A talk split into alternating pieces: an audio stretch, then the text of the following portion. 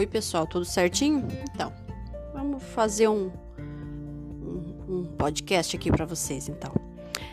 É, dando continuidade ao nosso assunto, a gente vai falar, continuar falando sobre a distribuição dos elétrons, certo?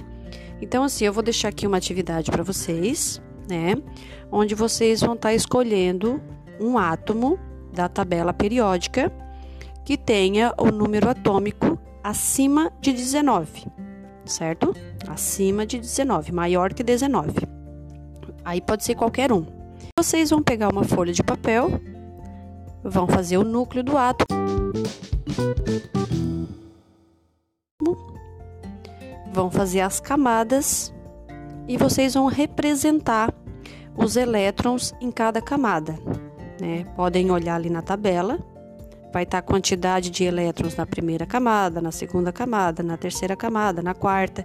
Se tiver quinta camada, se tiver a sexta camada, depende do átomo que vocês escolherem, certo?